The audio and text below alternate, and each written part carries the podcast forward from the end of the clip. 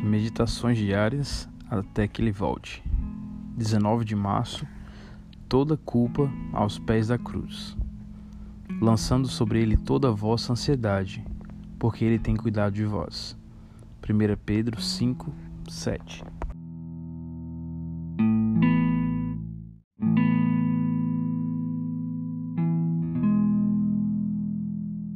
Desgosto, ansiedade, descontentamento, remorsos, sentimento de culpa, desconfiança. Tudo isso tende a consumir as forças vitais e a convidar a decadência e a morte.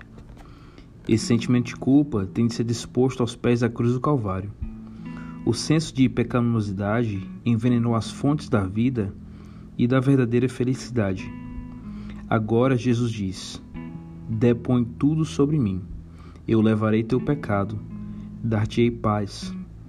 Não destruas por mais tempo o teu respeito próprio, pois eu te comprei com o preço do meu próprio sangue. Tu és meu, tua vontade enfraquecida eu fortalecerei. Teu remorso pelo pecado eu removerei.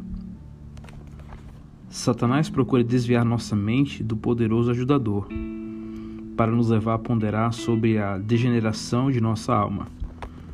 Mas, ainda que Jesus veja a culpa ele pronuncia o perdão, e nós não o devemos desonrar, duvidando de seu amor. Se te julgares o maior dos pecadores, Cristo é justamente o de que carece, o maior Salvador. Ergue a cabeça e olha para fora de ti, para fora do teu pecado, para o Salvador erguido na cruz, fora da venenosa, peçonhenta picada da serpente para o Cordeiro de Deus, que tira o pecado do mundo. Ele carregou o fardo de nossa culpa.